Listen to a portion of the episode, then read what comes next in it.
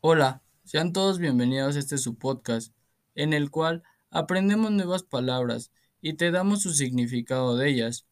El día de hoy te traigo cinco nuevas palabras. La primera es parentela, conjunto de parientes de una persona.